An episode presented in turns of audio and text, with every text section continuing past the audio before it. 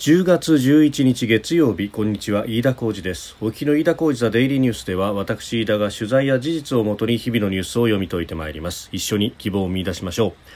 え今日取り上げるニュースですがまずは、えー、先週の金曜日に行われました岸田総理大臣の所信表明演説に対して、えー、各党の代表質問が行われております、えー、それからですねえー、台湾はあ昨日10月10日、えー、総重説という、まあ、これはあの辛亥革命の発端となったあ出来事がこの10月の10日に行われたということで、えー、中華民国、まあ、中国、台湾の、えー、建国記念日にあたるところであります。まあ、これを受けてですね、えー、演説を蔡英文総統が行っております。で、その直前ですね、9日には中国の習近平国家主席が、まあ、こちらは、えー、辛亥革命記念日といういうことで、えー、やはり演説を行ったということがありました。えー、中タイのさや当てというところであります。えー、それからですね、えー、気になるニュースアメリカ当局が海軍の技師を逮捕しました、えー、原子力潜水艦の機密流出容疑ということです収録しておりますのが10月11日月曜日日本時間の夕方5時半というところです。すでに東京の市場は閉まっております。日経平均株価の終値は先週末と比べ449円26銭高2万8498円20銭で取引を終えております。中国の電力不足による供給制約への懸念が和らいだということ、それから外為市場で円安ドル高が進んだということで自動車など輸出関連株が買われたということであります、その為替の方はですね1ドル112円台の後半113円を伺うというような流れになってきております。えー、さて、えー、まず岸田総理大臣の所信表明演説に対して、えー、各党の代表質問が今日行われました、まあ、その中で経済政策についてというところで、えー、論戦が交わされたようであります、えー、成長と分配の好循環というふうに総理は掲げますけれども、まあ、その中でですね、えー、立憲民主党の枝野代表からの質問に対して、えー、まず成長を目指すことが極めて重要だ。その実現に全力で取り組むというふうに主張しました、えー、週末にはですねあの株式の配当や売買にかかる金融所得課税の見直しについて、まあ、選択肢の一つとして挙げてきたけれどもおまずやるべきことは別だと。賃上げに向けた税制の強化下請け対策の強化など、まあ、やるべきことがたくさんあると、えー、分配政策の優先順位が重要ということで、まあ、この金融所得課税の見直しというもの、まあ、これがですね市場を嫌気して、えー、株を下げていたというように指摘する面もあったわけですけれども、まあ、これに対してえー、一定の火消しをしたと、まあ、これはあの金融関係あるいは、えーまあ、マーケットのみならず、まあ、経済をの専門家の中からは、まあ、批判も相当出ていたと。いう政策でありましたので、まあ、これを一旦取り下げるというような姿勢を見せた部分であります。えー、それから、まあ、労働分配率の向上のために1000億円規模の賃上げに対して、え、賃上げに積極的な企業への支援の抜本的な強化と。いうものを検討また、えー、新型コロナ対策に関してはあ最悪の事態を想定することそして新型コロナの病床が十分に稼働しなかったことなど、えー、この夏も反省を踏まえて、えー、近日中に全体像の骨格の策定を指示すると。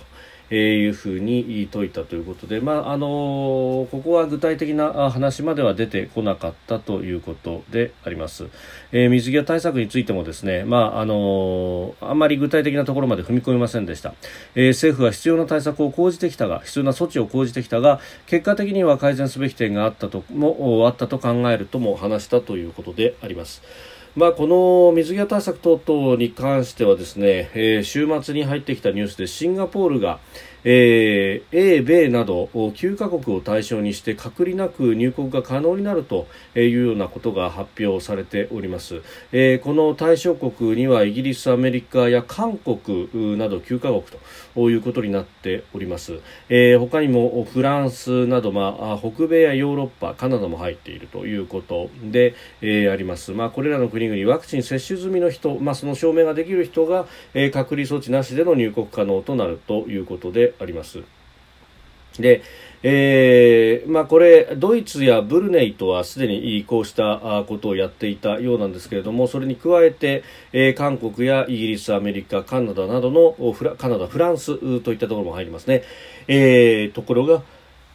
えこれになるということで、え11月15日に運用を始めるということが入ってきております。で、この、まあ、あの、もともとね、え水際対策相当厳しくやって、そして国境規制の緩和には非常に慎重だったというシンガポールという国、まあ、その意味では、まあ、あの、台湾であるとか、あるいは日本と、まあ、同じような運用をしてきたわけですけれども、ここで、え国を開いていくということ、まあ、まずワクチンの接種完了者が人口の大体8割以上になってきたということがあるようであります。で、あのもうウィズコロナに舵を切っているというのがまさにその通りで、国内ではですね、行動が緩和されていて、例えばホーカーセンターと、まあ、ホーカーズと呼ばれる、あの屋台がこう集まったようなところでですね、まあ、飲食等々もすでにできるようになっていますけれども、まあ、それに合わせて、えー、感染者は確かに増えていると、感染者は増えているけれども、ただ感染者の98%が無症状か軽症者であるということで、まあ、感染者が増えても基本的には自宅での療養が可能であってそして何かあった際には、えー、入院でえ措置が取れるだけの病床は確保していると、まあ、逆に言うと、えー、その病床が確保ができていればですね、えーまあ、行動は緩和できるということを、まあ、示しております。で、えー、一方ですね、まあ、シンガポールというところが、まあ、コロナ前、えー、従前からどういう都市だったかというと、まあ、基本的に国際ビジネス都市であって、えー、そして、えー、航空の東南アジアのハブであって、で、さらに、それだけではなくて、えー、国に人を呼び込んで観光にも非常に力を入れていたし、実際それで、えー、落としていく人たちの金というものも、えー、重要な経済的なファクターにもなっていた、まあ、そのあたりがですね激しく、えー、既存をしてき、ているということもある。国際ビジネス都市としての機能も落ち込んでいたということで、まあ、これもウィズコロナの形で国を開く以外に、まあ、方法がないというところ、まあ、これは都市国家であって、えー、ある意味そのビジネスモデルで、えー食べてきているということがありますんで、まあ、背に腹は変えられぬという事情も他方あったとは思います。であのそういった意味で言うとですね、まあ、日本はあある程度、まあ、1億3000万という人口がいてある程度の内需があるそれで、えー、国を回していくこともできるということで、まああのシンガポールとはまた別の政策を展開することも当然可能だとは思いますけれどもとはいええー、世界中と結びついて、え、経済を回してきているということは、まあ、これはあの日本だって、例外ではないというところであります。まあ、あの国内で、えー、もちろん経済を回すということ、まあ、それによってですね、えー、内需がえー、引き締まってくることで、まあ、あのいい感じにあの物価が上昇していくということであれば、まあ、それはそれでいいんですけれどもただ、えー、ここまで、えー、国を開かずに、まあ、国境、まあ、封鎖に近いような状況を、えー、長く続けてきているということの弊害というものは、まあ、徐々に現れてきてもいるし、えー、こうしてですねシンガポールが、えー、開いていくと、まあ、あのこれに倣うような形で他の国々も動いてていくという中においてはですね、えー、欧米など先進国の中でうんほとんど鎖国に近い状態をやっているのは、まあ、日本をはじめ、えー、数カ国ということになってくると、まあ、日本が取り残されるということにも、えー、なってしまいかねないと。ういうこともあります。まあ、これはあの相互主義でもってやるということなので、まあ、例えばアメリカとの間での往来を考えると、えー、いくらですねアメリカに働きかけて日本人を受け入れてくれというふうに言っても日本側が、えー、全く国を閉ざしたままであればじゃあこっちだってそうそう開くことはできないよというような対応になるということでありますので、まああのこの辺をですねどう考えるのか、まあ、あの国大手航会社の方などに話を聞くとうんまあ、あの一部省庁非常に硬いところがあると、まあ、これね、えー、人の往来というものには、えー、各省庁が関わっていると。よく俗に CIQ なんて言いますけれども、えー、税関があってそして入国審査があってさらに検疫があるという中で、まあ、あ検疫に関しては厚生労働省、えー、税関に関しては、まあ、これはあ税関、税務省、財務省と、えー、そして、まあ、入国審査そのものは法務省がやりそしてパスポートの発行に関しては外外務省がやるというふうに、まあ、あの4つほどの省庁が絡んでくるということになるわけですけれども、まあ、この中で、まあ、外務省だったりとかあるいはあ法務省などなどはまあ、国を開くということに関しても非常に前向きではあるんですけれどもやはり厚生労働省が非常に硬いということはいろいろなところから聞いてくることであります、まあ、あのコロナの初期にですねまだウイルスがどういうものか分からずかつワクチンなどもなくというところで、えーまあ、当時はうん国境の、まあ、国を開いたままにしていたという時期がまあ長かったというところで、えー、中国から来る飛行機なども特に隔離措置であるとかを厳しく取らずにやったというようなところで、まあ、批判をされた、まあ、その反省といいますか、まあ、ある意味で厚物に懲りてナマスを吹くという形になっている部分もあるのかというふうに思うところであります。まあ、あのワクチンができてそして、まあ、今後薬というものもかなり出てくると、まあ、すでに抗体カクテル療法等々は実用化されていると。いうことなどで、えー、だいぶ条件は変わってきてるんですけれども、まあ、なかなか、えー、対応を変えることができないと、まあ、これはあのある意味、えー、対応を変えることによるリスクを考えると、まあ、役人のレベルではなかなか決断できづらいことなのかもしれません、えー、政治のレベルでどう決断するかせっかく政権も変わったことだしというあたり、まあ、具体的な話をですね、えー、今日の国会でも聞きたかったところではありますが、まあ、これはあのキャッチボールというよりは質問がダダダダッとあってそれに対してダダダダッと答えるという、まあ、言ってこいだけの話なのでなかなか深まらないと、まあ、このあたりで、えー、野党側はですね、えー、予算委員会をきちんと開いて、えー、論戦をした方がいいじゃないかということを言い、えー、そして与党側はまず審を問うて、えー、衆議院を解散し総選挙を行ってその後、えー、予算の審議、まあ、補正予算等々の審議なども通じて、えー、やっていくと。いうような形の答弁をしております。まああの解散総選挙というふうになっていく、まあ、その公約の中に、まあ、ある意味盛り込まれるのかとも思いますけれども、まあ、ここはですねもう少しその予算委員会を開かないのであれば、えー、本会議の、まあ、代表質問に対しての答弁の部分でですね、まあ、具体的に突っ込んでほしかったなということは素朴に思うところであります。まあ、この辺り通り一遍というような形になるとうん果たして政権が新しくなったけれども変わるのかどうかというふうに、まあ、国民はそういう目で見ているのではないかということも合わせて思うところであります。まあ、いずれにせよですねこの水際対策等々も科学的に根拠のある形でやっていただきたいということと、えー、感染対策一辺倒というよりは、まあ、あ成長だ分配だというふうに経済の話をするんであれば、えー、そこと、まあ、コロナとのどうやって折り合いをつけていくのかというあたりも、えー、ぜひ与野党ともにいい政策聞きたいところだなと思います。えー、それから台湾は総重節10月10日中華民国の建国記念日ということで、えー、祝賀行事が行われました。でこの中で蔡英文総統は式典で演説をしましてえー、我々の主張は現状維持だと、え、中台の両岸関係の緊張緩和を維持するというふうに述べました、えー、同時にですね我々は攻撃的にはならない。だが台湾の人々が圧力に屈するとは決して考えてはならないというふうにも語って、まあ、中国に対して中国の圧力に対して負けない姿勢牽制も強調しております。で前日、習近平国家主席があ中国側演説を行いましたで、えー、この、まあ、総重節直前の演説というものは、まあ、恒例になっていますけれども、えー、2019年にはですね武力の使用を放棄することは約束しないという表現を使って、まあ、何かあったら武力使うんだぜというようなですねことまでちらつかせて、まあ、相当緊張が高まった部分がありましたが、えー、今年の今回の演説では武力という言葉を一切使わなかったと言及しなかったということがあります。まああの今年7月あたりは台湾独立の企みを断固粉砕すると、まあ、これまた強い表現でですね、えー、言っていたということがありますのでまあまあそのあたりで、えー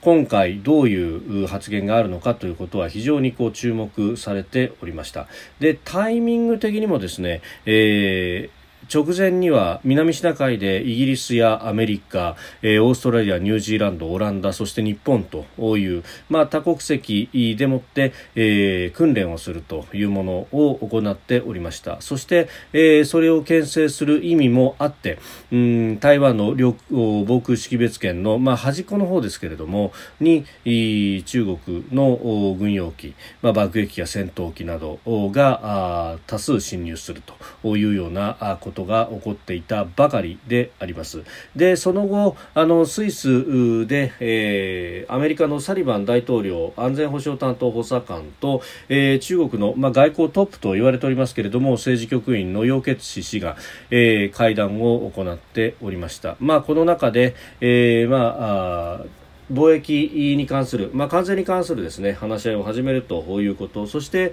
えー、今今年中に、まあ、オンラインの形ではありますが、えー、米中の首脳会談を行うというようなことが話し合われたということが、えー、出てきております。でその後は、えー、中国の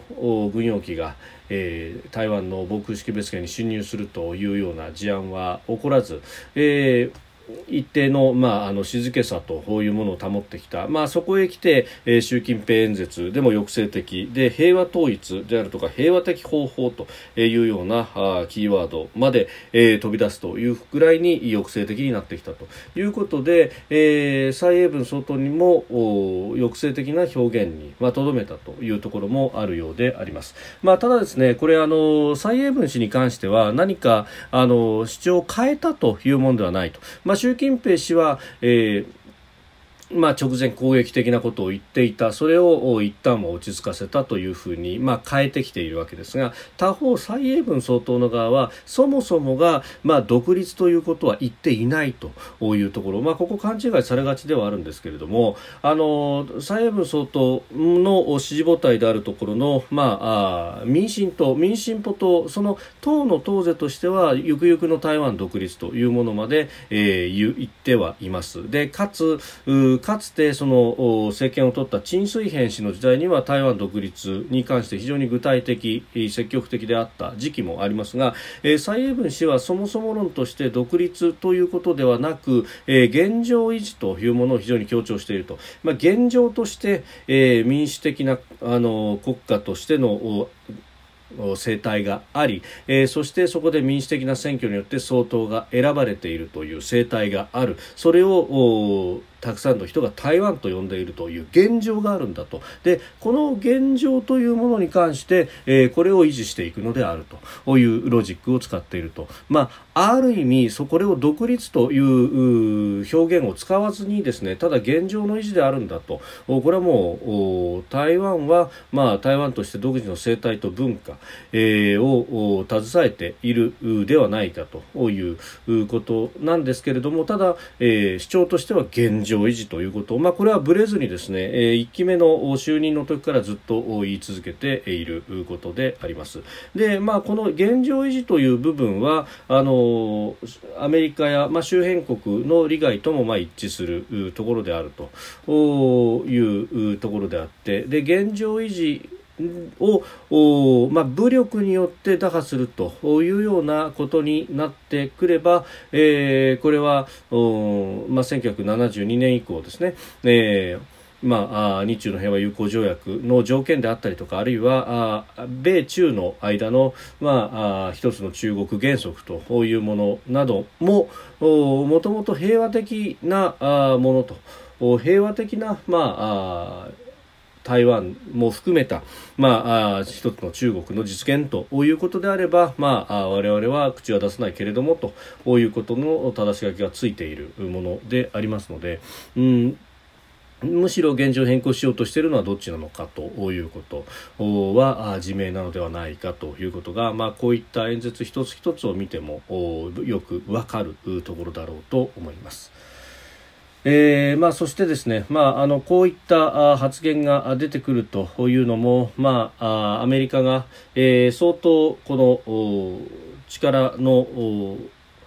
均衡点といいますか、えー、行使をする場所というものを、まあ、東アジアというふうにも見定めてそこにリソースを集中させるということをやってきています。アフガニスタンに関してはすでに米軍は撤退をしたということになってますが、えー、タリバンとの間でですね10日アメリカの政府代表団が、えー、対面で会談をしましてえー、アフガニスタンに対して人道支援を提供することで合意をしたと発表しました。AP 通信が報じているというところでありますがもともとこの、ね、国として承認してうんぬんということはなかなかアメリカとしてはできづらいと。タリバンが政権を取ってったということになるとそれを認めるのはやりづらいという中で、まあ、人道支援をどうやってやっていくかということが、まあ、手打ちの一つのカードとして言われておりましたけれども、まあ、ここの部分合意がなったと、まあ、合意の中身に関しては、まあ、今後ですねまた、えー、いろいろと出てくるところであろうと、まあ、あのこの報道だけでは何とも言えませんけれどもただ、えー、まあアフガニスタンの中で、えー、アフガニスタンの、まあ、国民、女性たちなど人権問題がどうなっていくのかというあたりは、まあ、おそらくアメリカとしては訴状に挙げたいということで、えー、あると。いうことを考えると、まあ、その辺どこまで手打ちができたのか、えー、今後を見守りたいところでありますが、まあ、あのこの辺を見てもバイデン政権が相当アフガニスタンからもう即座に手を引きたいとでそのリソースを東アジアに回したいというようなことが、まあ、見て取れるというところであります。まあ、ただあのそんな中でも非常に気になるのが、えー、今日の朝方入ってきたニュースですがアメリカ当局が、えー、海軍の技師を逮捕したと。アメリカ海軍のエンジニアとその妻を逮捕したということであります、えー、原子力潜水艦の設計に関する機密情報を海外外国に漏洩しようとした疑いということで、えー、アメリカ司法省は10日アメリカ連邦捜査局 FBI と、えー、海軍犯罪捜査局が、えー逮捕を行ったというふうに発表しておりますあの覆面捜査していた FBI の捜査員に対して機密情報を送り数万ドル相当の暗号資産、えー、仮想通貨を受け取っていたということであります。で、えー、去年の4月外国政府に対して機密情報のサンプルを入れた郵便物を送ってさらなる情報を提供する対価として金銭を要求していたということであります。まあ、獅子心中の虫といいますか、まあ、こういったことがアメリカでも起こってきて、えー、しまっているとうんいうことでありますが、まあ、これ FBI が動きをつかんで、えー、そして、えー、外国の政府関係者を装って、えー、捜査を続けてきたとで、えー、逮捕にこぎつけたと。うんいうことで、まあ、この中には、えー、原子力潜水艦バージニア級の、えー、設計や運用に関する詳細なデータなどが含まれていたということであります。まああの他のところへの漏洩があったのかなかったのかということであったりとか、まあ、あの最初の出廷は10月12日だということですけれども、まあ、相当なクリティカルな機密をこう出そうとしたとうんいうことになると、まあ、それ相応の刑と。こういうものを覚悟しなければならないということですが、まあ、ただあのアメリカの場合はこれだけ強力な捜査あ機関がありそしてうん罰則も整備されている、まあ、にもかかわらず、えー、こういったことが起こりうるというのが、まあ、厳然たる現実であって、まああの日本ももって多山の石といいますかですね、えー、じゃあこういうのが報じられないからいいというものでもなかろうと思います。今かつてさまざまな情報の漏洩等々というものはあったところであります。えーまあ、これはもう各国のまあ課題として、えー、考えなければいけないところなんだろうなというふうに思うところであります。飯田小泉デイリーニュース月曜から金曜までの夕方から夜にかけてポッドキャストで配信しております。番組ニュースに関してご意見感想飯田 TDN アットマーク Gmail.com までお送りください。飯田小泉デイリーニュースまた明日もぜひお聞きください。飯田小泉でした。